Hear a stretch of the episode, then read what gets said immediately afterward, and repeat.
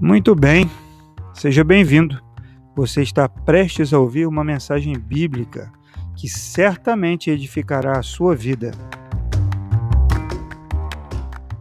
É assim fundamental para a história da igreja, porque ele que começou o evangelho praticamente fora dos meios judeus, judaicos.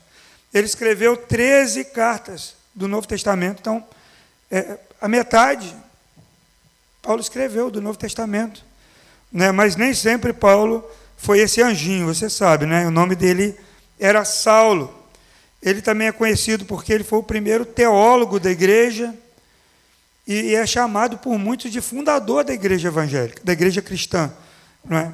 um dos, fundadores. A educação dele foi doméstica, o pai dele foi tutor.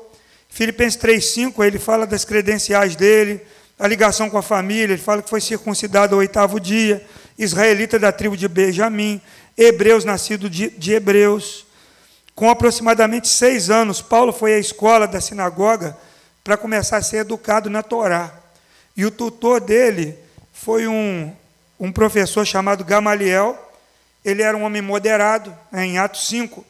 Quando levaram a questão lá da igreja, ele foi moderado na sua opinião. Ele falou: Deixa que, se for de Deus, vai prosperar, e se não for, vai terminar.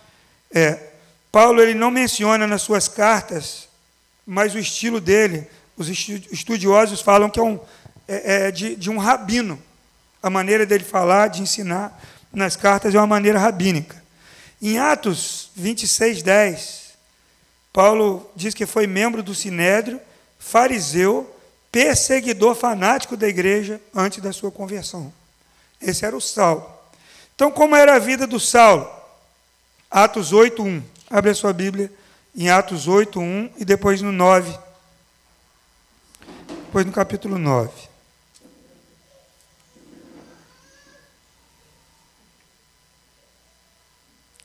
Diz assim: E Saulo estava ali consentindo na morte de Estevão. Naquela ocasião desencadeou-se grande perseguição contra a igreja em Jerusalém todos, exceto os apóstolos, foram dispersos pelas regiões da Judéia e Samaria. Irmãos, aqui o texto diz que a igreja estava sendo perseguida, e aqui com a morte de Estevão, uma grande perseguição se levantou contra a igreja. Quem estava ali no julgamento de Estevão? Era o apóstolo Paulo. E o texto diz que ele consentiu. Isso quer dizer que ele deu o voto de Minerva, ele deu o sim para que Estevão fosse apedrejado. Aos pés de Paulo, ele ficou responsável por, pelo manto de Estevão que foi tirado e foi jogado ali para ele, ele ficou cuidando daquilo ali, ele ficou responsável por aquele manto, mas foi Paulo que deu aquela pedrinha que faltava para que Estevão fosse morto ali por apedrejamento. Então, o apóstolo Paulo, dali para frente, na verdade, o Saulo, ele era um grande perseguidor, né? No, agora no versículo 9, 1 e 2, capítulo 9, 1 e 2, diz assim: Enquanto isso, Saulo ainda respirava ameaças de morte contra os discípulos, dirigindo-se ao sumo sacerdote, pediu-lhe cartas para as sinagogas de Damasco, de maneira que, caso encontrasse ali homens ou mulheres pertencentes ao caminho, pudesse levá-los presos para Jerusalém. Essa, esse verbo aí, assolava, que está na sua Bíblia e na minha está, respirava ameaças de morte, assolava.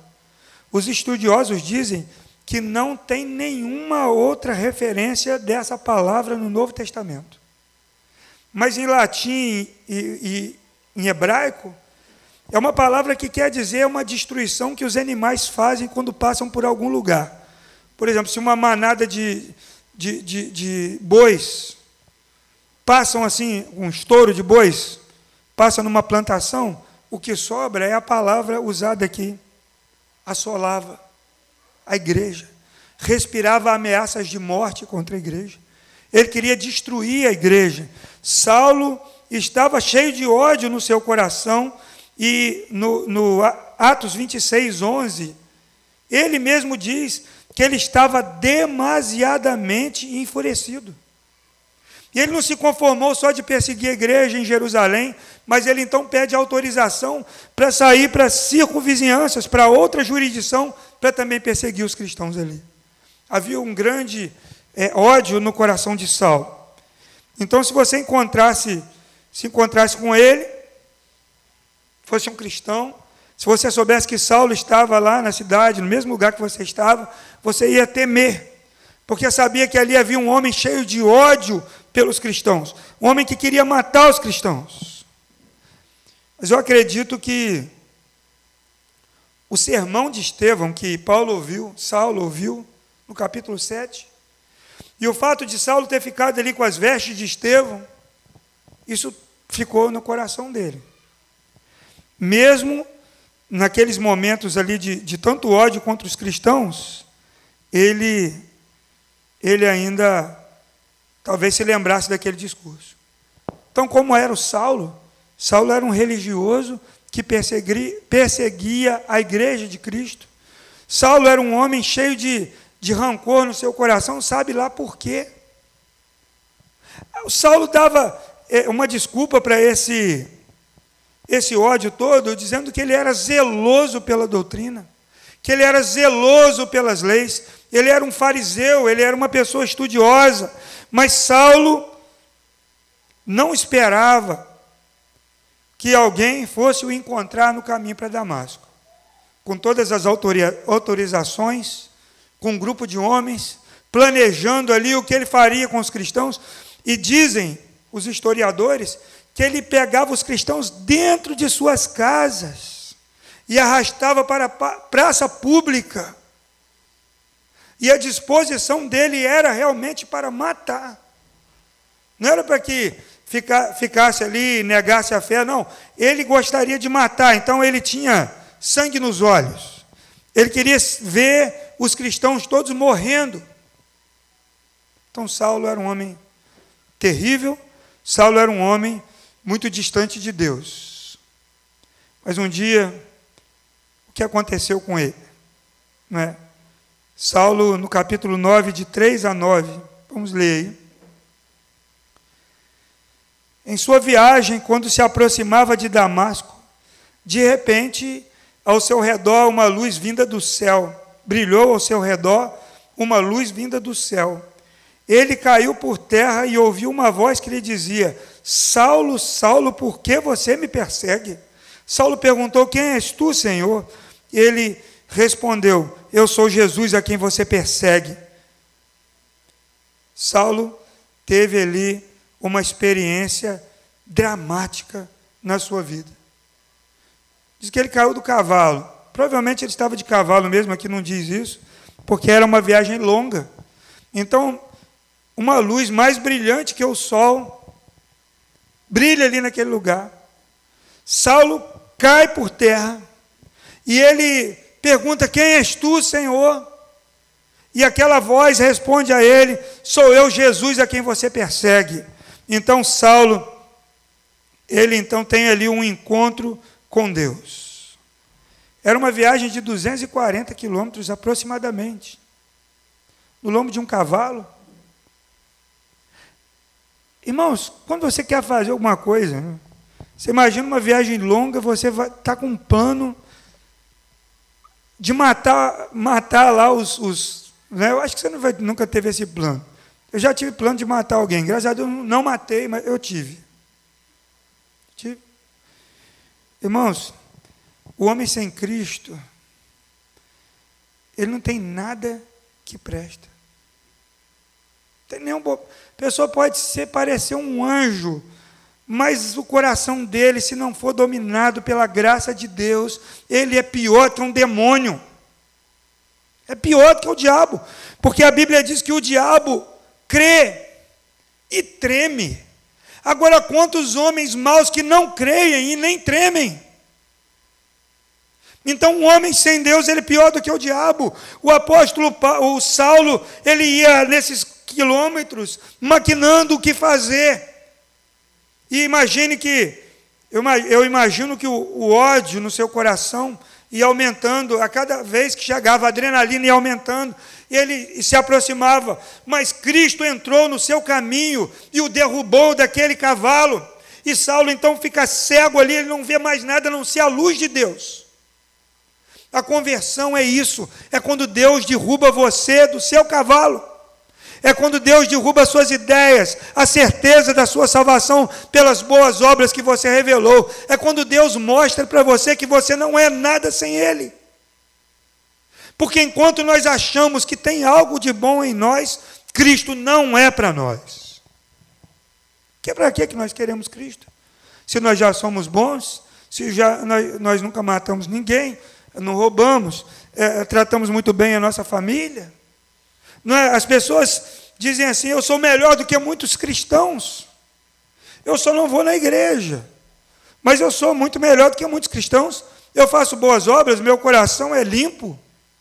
As pessoas se vangloriam nas suas próprias obras, como Paulo se vangloriava na sua história. Mas aquela história que Saulo tinha o levou a ser um homem extremamente religioso, e cheio de ódio que matava cristãos, mas ele teve um encontro com Cristo.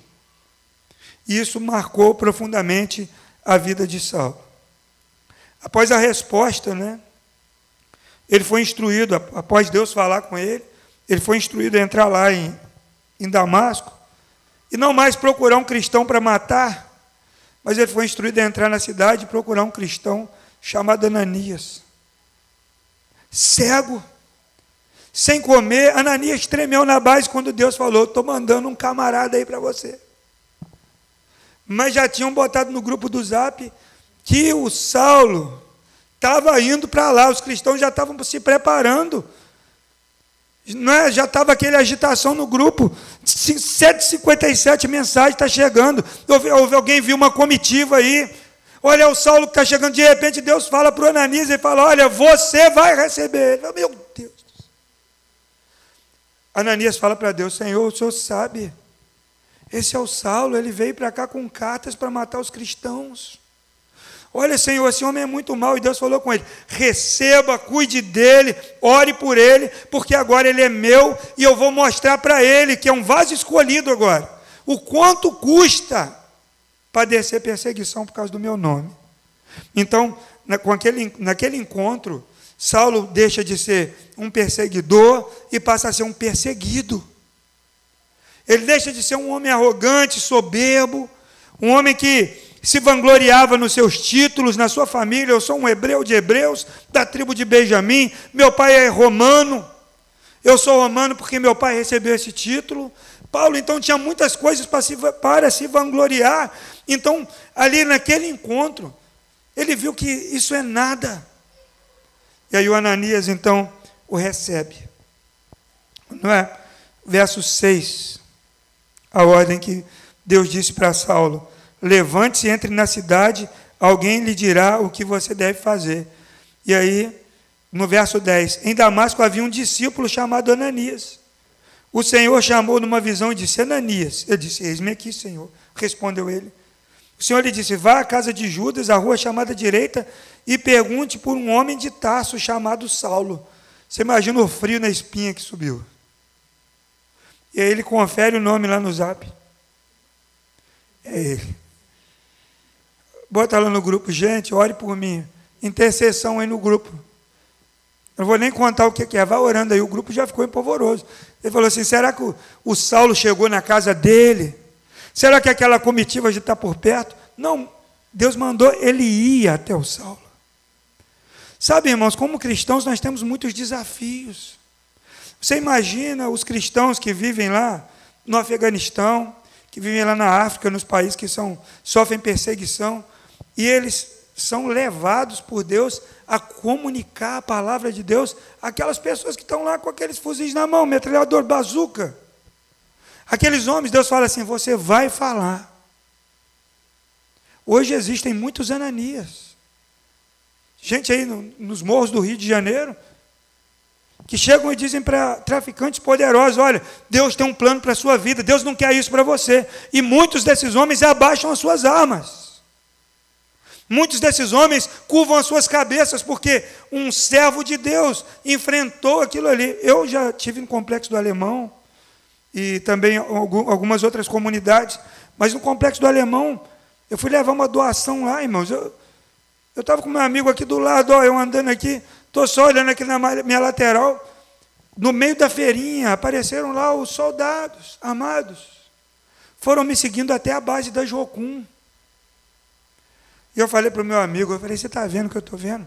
Eu tô... Mas ele era mais antigo que eu nesse negócio de, de comunidade. Fica tranquilo, eles não vão fazer nada não.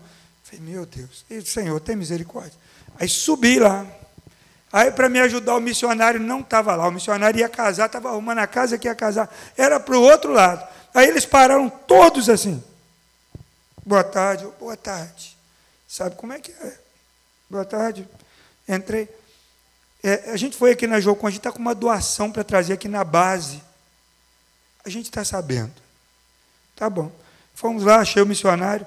Voltamos lá na, na, na onde a Kombi ficou.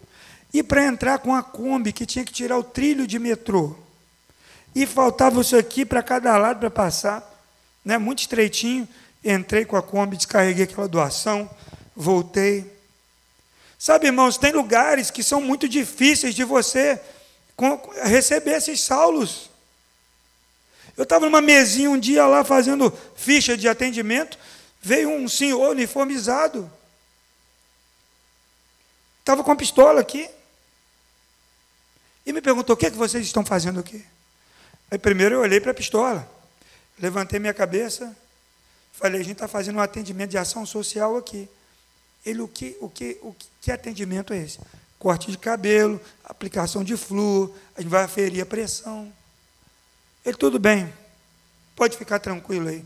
Está aí com a missão, está tudo bem.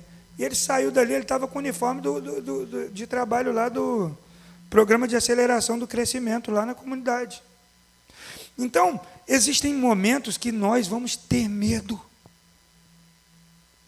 Mas quando você sabe que tem uma missão, esse medo vai embora. Depois você fica pensando naquilo uns dias, né? Meu Deus do céu. Né? Eu, que, que eu fui fazer lá? Mas você foi, o Ananias foi, recebeu o Saulo, mesmo com medo, vai. Sabe, tem gente que te assusta, assusta. Tem gente que te deixa preocupado, deixa. Mas Deus está com você. Amém? E aí, a experiência de Paulo, meus irmãos, de Saulo, a primeira coisa que foi, foi marcante. Ela foi um ponto entre dois extremos. Né? Ele era um perseguidor, então ele se tornou um, um perseguido. Ele era um homem cheio de ódio pelos cristãos e virou um homem apaixonado por Cristo, por sua igreja. Segundo, a experiência de Saulo ela foi pessoal. Quando você lê o texto, tinha um monte de gente que viu a luz, ouviu a voz, mas só Saulo entendeu o que a voz dizia e sabia quem era que estava falando. Então a, a, a conversão ela é algo assim muito pessoal, porque tem testemunhos assim malucos de conversão. Né? Quando você ouvia antigamente o testemunho da, da Baby do Brasil, testemunho, você fala assim, nossa, que doideira esse testemunho dela. E, mas foi a experiência que ela teve, porque cada um de nós tem uma experiência com Cristo. A conversão a Cristo é algo muito pessoal. Pode ter um monte de gente do seu lado, mas é você e Deus ali, ó, sabe? Está todo mundo louvando, está todo mundo com a mão levantada, ou está todo mundo sentado ouvindo a palavra, mas cada um, o Espírito Santo a cada um fala do, de um jeito, e no seu coração você vai receber a palavra. Todo mundo estava em volta de Saulo, mas só Saulo ouviu e entendeu o que estava dito. É não foi uma conversão em massa. O grupo ajudou Saulo, o texto diz que eles viram a luz, eles ouviram a voz, mas só Saulo ficou cego. Talvez ajudaram ele, ele falou: me leva para Damasco. E para a rua direita. Talvez não tenha falado mais nada até chegar lá. Todo mundo achou estranho mas levaram a experiência pessoal, a sua experiência com Deus. Talvez seu marido, a sua esposa, não compreenda a maneira com que Deus tocou no seu coração, mas é você e Deus. Outra coisa, meus irmãos, a experiência de Saulo foi uma demonstração muito clara da graça de Deus. João Calvino fala que a graça de Deus é vista não apenas em um lobo cruel sendo transformado em ovelha, mas também em ele assumir o caráter de um pastor. O próprio Saulo reconhece é, a graça de Deus na sua conversão. Ele sempre fala: aprove Deus revelar seu filho a mim, mas pela graça de Deus eu sou o que sou. Pela graça de Deus me foi concedida, a graça de Deus não foi vã. Antes trabalhei como todos. Então, Saulo reconhece que ele não foi salvo pelo seu zelo, mas ele reconhece que foi alcançado pela graça de Deus. Por isso que eu li o Salmo 24 aqui hoje, né? E, e reconheci junto com os irmãos aqui, não é? Ele não falava de nenhum de nós, ele nunca vai falar sobre você o Salmo 24. O Salmo 1, esses dias eu, ouvi uma, uma, uma pregação sobre o Salmo 1. O Salmo 1 também não fala de você. Porque nós sempre, meus irmãos, vamos falhar e vamos errar. O Salmo 1, o Salmo 24 fala de Cristo. Nós vamos na garupa dele, amém? Nós vamos na carona dele. Nós vamos na obra que ele fez, no caminho que ele preparou. Então, eu quero que você reconheça na sua história que é uma de... a sua salvação é uma demonstração da graça de Deus, do mais novo ao mais velho. Saulo também ele se, se reconhece como fraco. Ele começa a dizer: Eu sou fraco, é na minha fraqueza que o poder de Deus se manifesta. Alguns estudiosos falam que aquela experiência da conversão dele foi tão marcante que ele não voltou mais a enxergar direito. Na carta aos Gálatas, ele, ele assina a carta, ele ditava essas cartas. Eu imagino, eu já imaginei tanto o Saulo na carta aos Romanos, quando ele começa ali: Paulo, Oh, a profundidade das riquezas, da sabedoria e do conhecimento. Ele andando no lugar e o amanuense dele tentando acompanhar ele escrevendo, ele acelera ali, né, uma, umas poesias ali. Mas na carta de Paulo aos Gálatas, no finalzinho, ele fala: Veja com que letras grandes e garrafais que vos escrevo. Então, as pessoas falam que essa experiência foi marcante para a vida dele. Ele chega a dizer que ele tinha um mensageiro de Satanás a esbofeteá-lo. Isso deixava ele afastado de Deus? Não. O deixava mais dependente de Deus, porque a nossa conversão, ela não nos deixa mais fortes, mas ela nos deixa mais dependentes do Senhor. Amém, meus irmãos? Terceiro ponto aqui, como o Saulo começou a viver. E aí nós vamos ver que nasceu o Paulo. Saulo era o nome grego que significava Saul. Saulo era da tribo de Benjamim. E quem era da tribo de Benjamim? O primeiro rei de Israel. Era uma tribo de, de guerra, era uma tribo nobre. Sem, sem a tribo de Benjamim, eles não entravam na batalha. E era uma, uma, era uma glória você pertencer a essa tribo. Mas aí o, o Saulo, ele se converte, então ele passa a ser Paulo. Paulo significa pequeno em grego. Não é a versão grega do nome Saulo.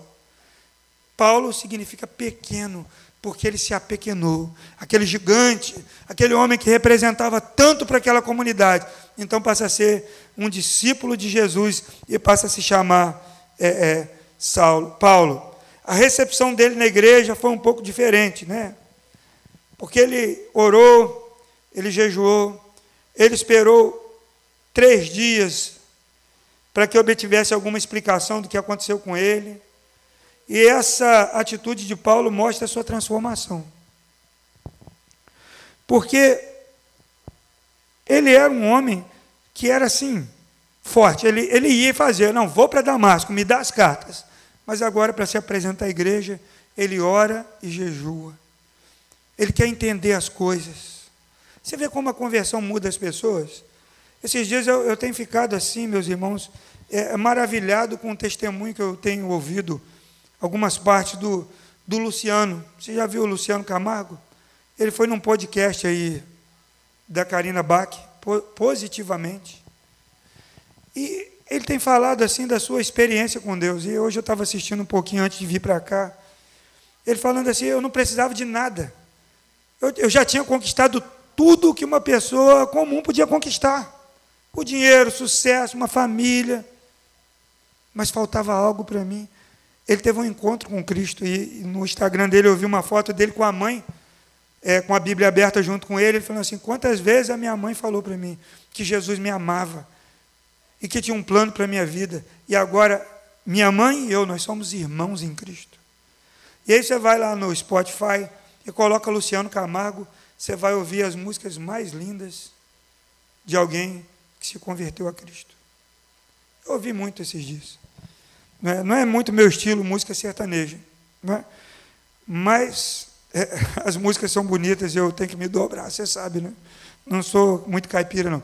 Mas as músicas são lindas, irmãos.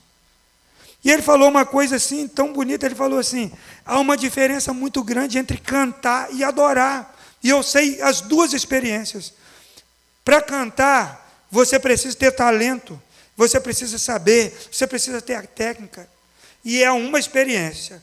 Mas para adorar a Deus é uma experiência muito mais profunda. E você não precisa saber cantar. Você precisa abrir a sua boca e adorar o Deus que criou. E eu tenho vivido isso. Irmãos, que alegria esse homem está. Vai lá e olha. Ouve esse testemunho. Sabe, Deus muda a vida de pessoas. Deus transforma vidas. E aí, meus irmãos, é, a gente precisa glorificar a Deus, sabe? E uma coisa bonita que ele fala é que ele sempre foi segunda voz. Você sabe que em dupla sertaneja, quando tem um acidente, o segunda voz morre. Né? Ele não falou isso, não, isso é a minha conclusão.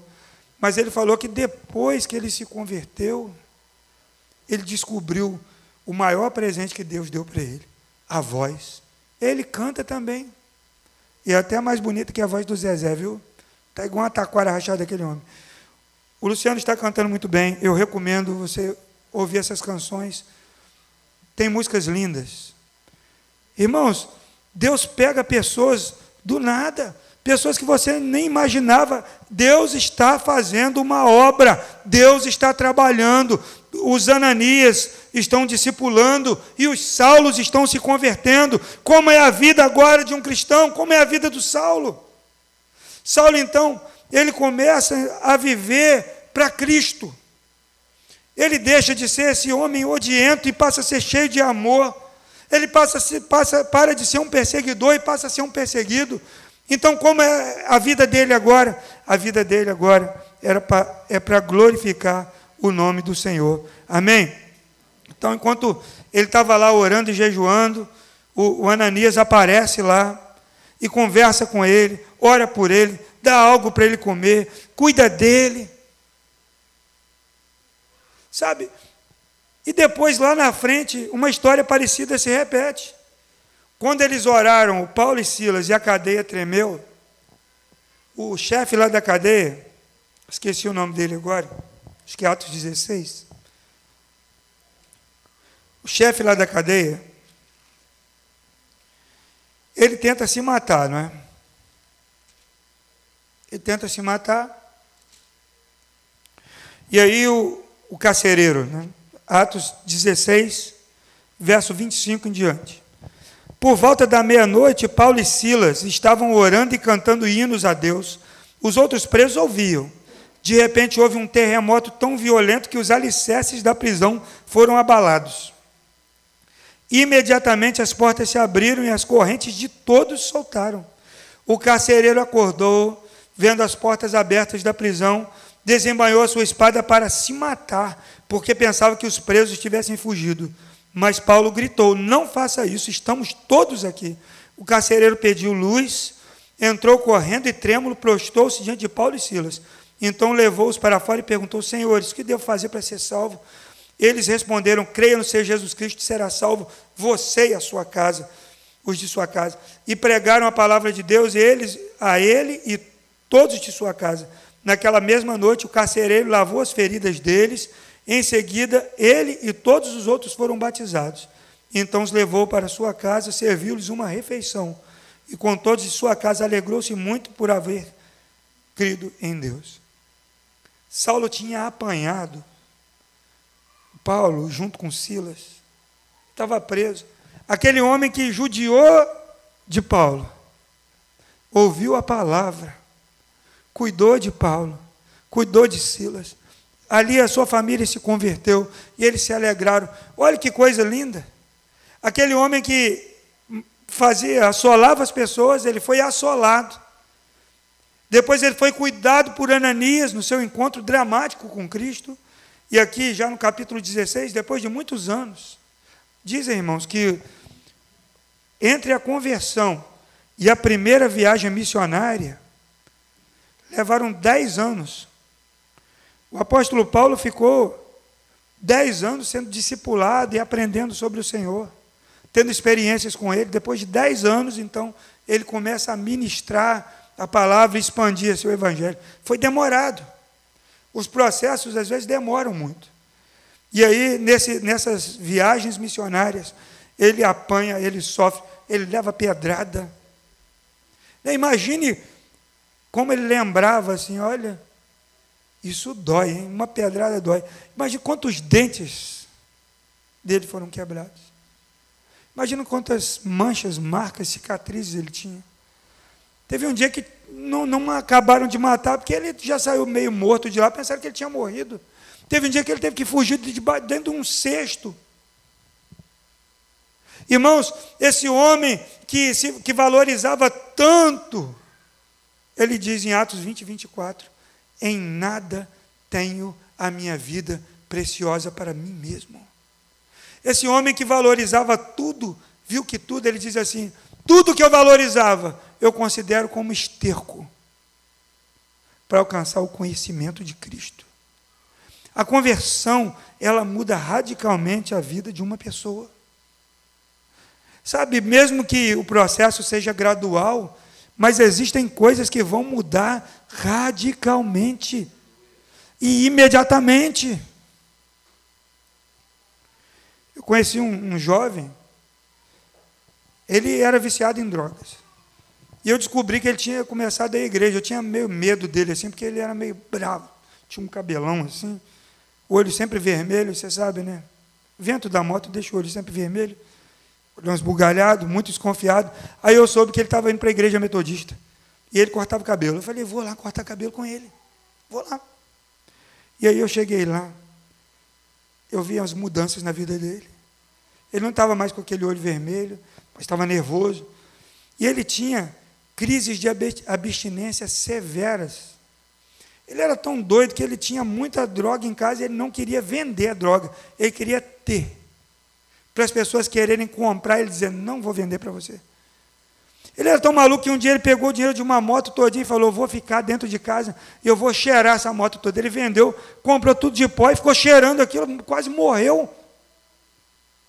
Um dia a mãe dele achou um bloco lá de, de, de maconha, jogou dentro do vaso e ele ficou, depois que deu a descarga, ele ficou chorando lá no vaso. Esse rapaz se converte e uma dessas crises de abstinência, ele corre, fecha o salão dele, e corre para a porta da igreja metodista e fica encolhido. Aí tinha um malucão que trabalhava lá com dread assim, mas era um cara muito abençoado. Encontrou ele lá como uma criança assim. Ele me ajuda. Estou no meio de uma crise de abstinência. Eu preciso, eu preciso de oração. Sabe quando uma pessoa que se converte de verdade, ela quer lutar? Ela vira, sabe, ela quer lutar e para a glória de Deus, esse jovem, o nome dele é Léo ele continua na presença de Deus, ele tem uma família, ele tem dois filhos, ele tem uma esposa, e ele vive para a glória de Deus, porque Cristo muda a vida das pessoas, amém, meus irmãos? Amém? Então não existe conversão genuína em que não haja mudanças de comportamento e de relacionamento com Deus, com a igreja e com o mundo. Então a pessoa se converte, ela muda o seu jeito de se relacionar com as pessoas, com Deus, com a igreja. Ela muda. Ela muda. Eu, quando me voltei para Cristo, eu, eu, eu não queria outra coisa. Queria ficar na igreja. E meu falecido pastor me ajudou muito. Ele me dava livrinho para ler, ele fazia estudo comigo. Um casal que eu honro muito e, e assim são como pais para mim, a Nazilda e Tegno, me acolheram na casa deles. Eu era um fumante, bebia.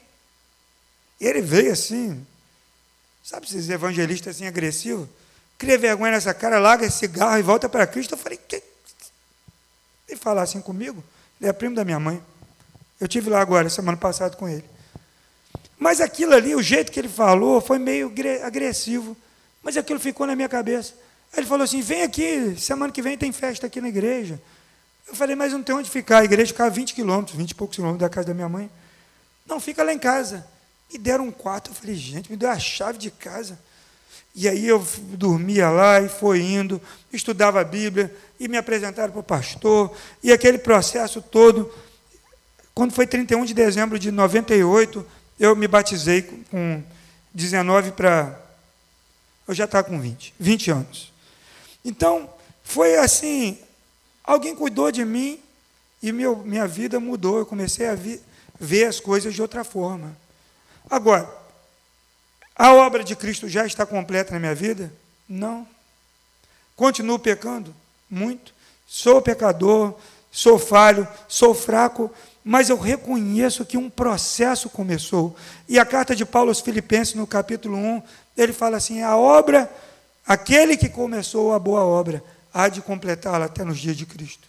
Quando chegar na glória, não tem mais essa velha natureza, tudo vai ser transformado.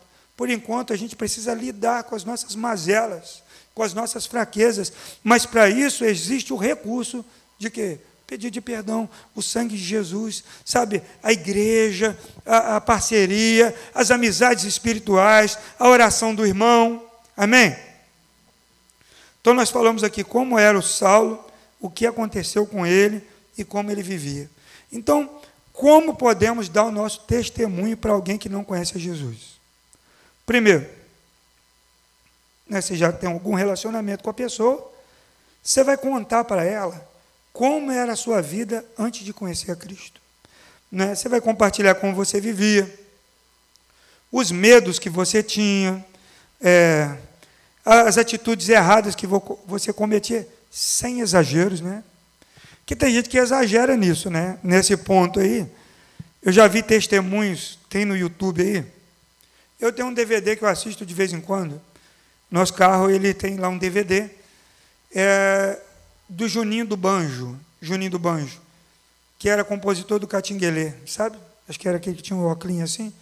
Juninho do Banjo tem um testemunho muito interessante de conversão e ele gasta um bom tempo contando como era a sua vida antes, muito tempo, aliás.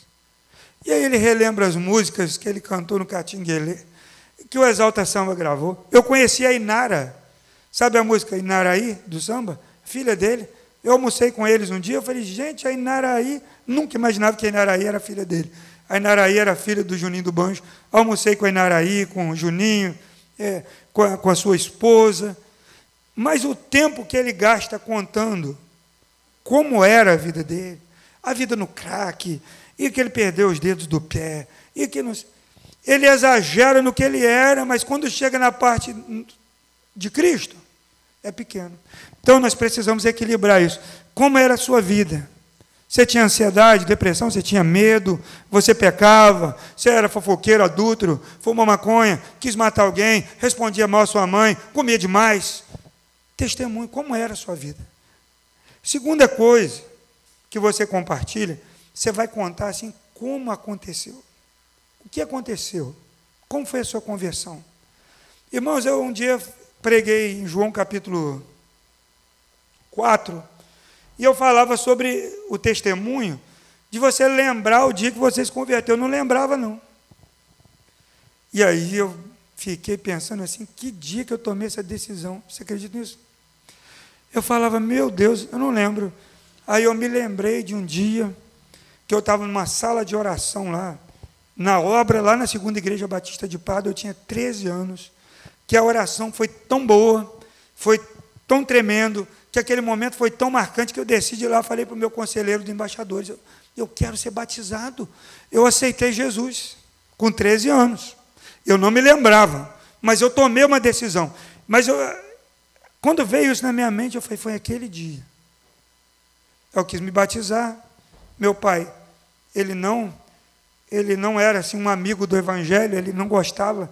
Eu tinha um tio, eu tenho um tio que é um evangelista. Meu tio entrava naquela porta, meu pai saía na outra. Ele dizia: aqui na minha casa Ninguém se batiza antes de 18 anos. Pode até ir na igreja, mas se batizar não. Nossa fé aqui é católica. Fé, né? Católica. Só mesmo, teoricamente. E meu pai não deixava a gente se batizar de jeito nenhum. A coisa mais bonita é que meu pai se converteu a Cristo. E meu pai lutou contra o cigarro, meus irmãos. E aí um dia ele mandou meu irmão com oito anos ir comprar cigarro. Antigamente as crianças de oito anos iam comprar cigarro. Né? E meu irmão falou: Não, papai, eu não vou comprar cigarro para você, não, isso faz mal.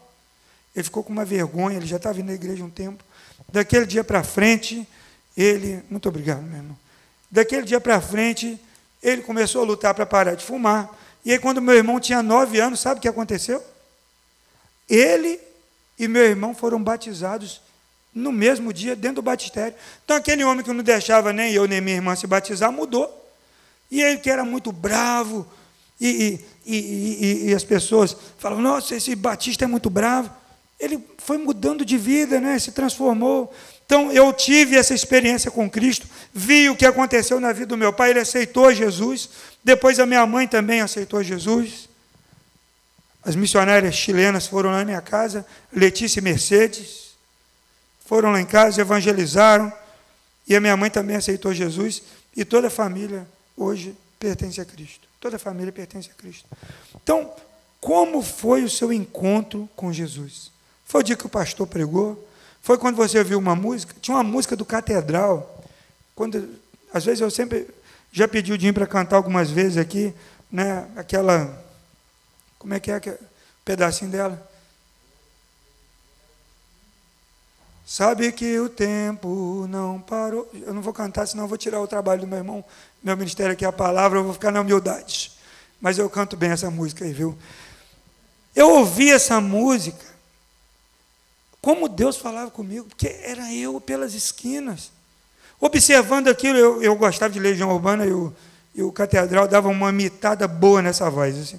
Ele dava uma forçada, mas eu gosto ainda. Até hoje eu ouço.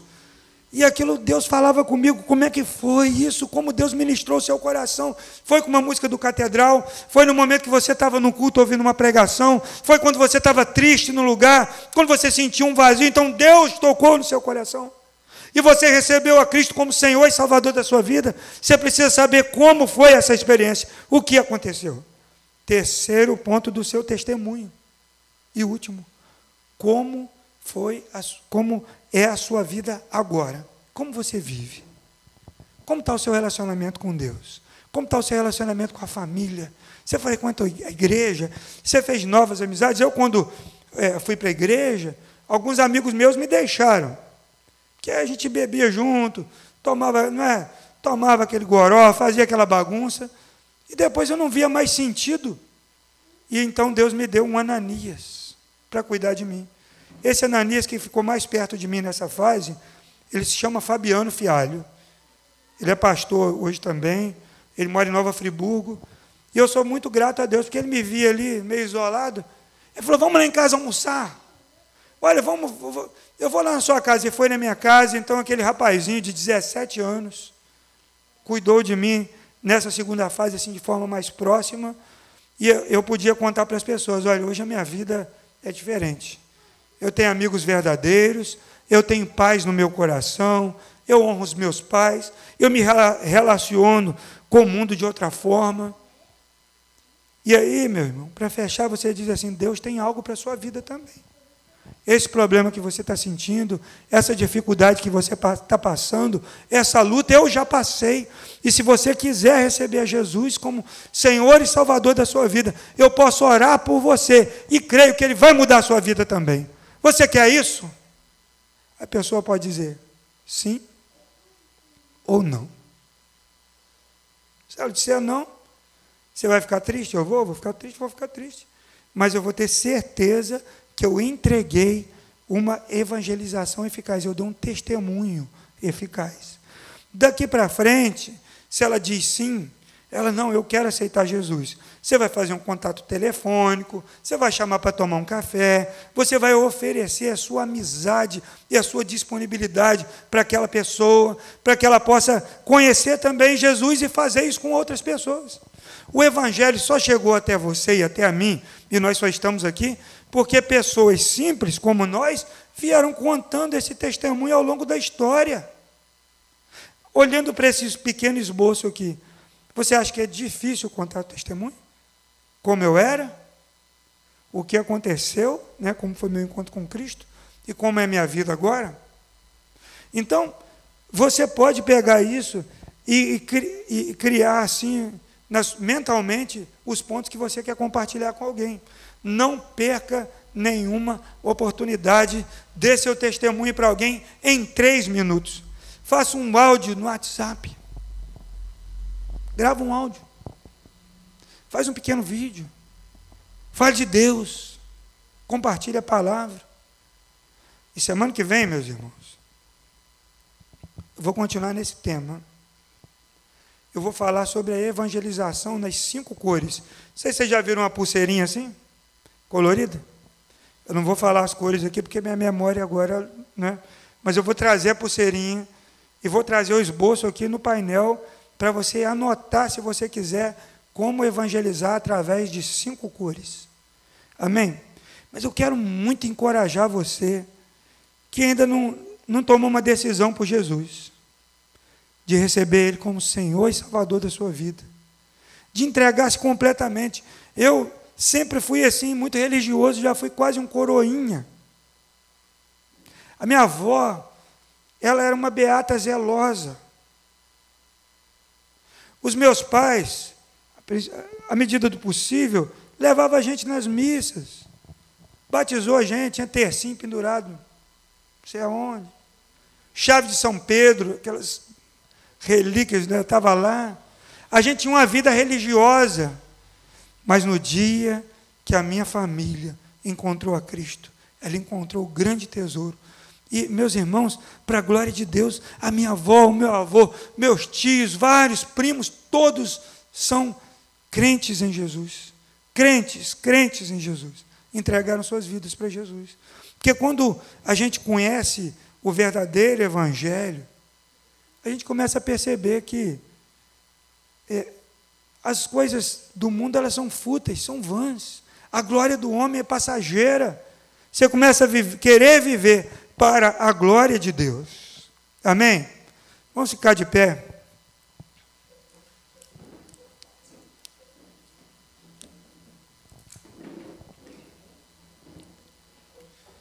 E em nome de Jesus, meus irmãos, eu, eu quero conclamar você. Não existe nenhum Saulo aí, por mais temido que seja, por mais duro que seja o seu coração, que não pode ser tocado pela graça de Deus. Não existe nenhum homem, nenhuma mulher, por mais ignorante, ou grosso, ou religioso que seja, cheio de ódio no coração, que não possa ser tocado pela graça de Deus. Nós já vimos testemunhos de bruxos, já vimos testemunhos de traficantes, de gente muito rica, de gente muito pobre. O Evangelho é para todos e ele é poderoso, ele é eficaz. Amém? ele funciona para alcançar a qualquer pessoa que você colocar nas mãos dele, começar a orar por ela. Então, leva aí no seu coração algo. Quando você sair daqui, ou você pode fazer daqui a pouquinho, anote três nomes que você vai orar, três pessoas pelas quais você vai orar até dezembro desse ano. Três pessoas. Falei, eu quero dar meu testemunho. Aí você fala assim, mas eu não tenho um testemunho, pastor. Eu não lembro o dia que eu converti. Está na hora de falar, Senhor, se eu não tomei essa decisão, não estou lembrando, eu tomo agora. Porque nunca é tarde, amém? Nunca é tarde.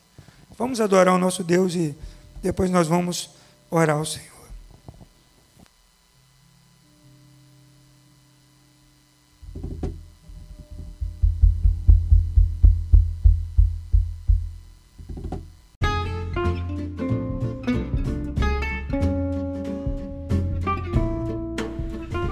Bem, que bom que você chegou até aqui. Eu quero dar uma palavrinha final.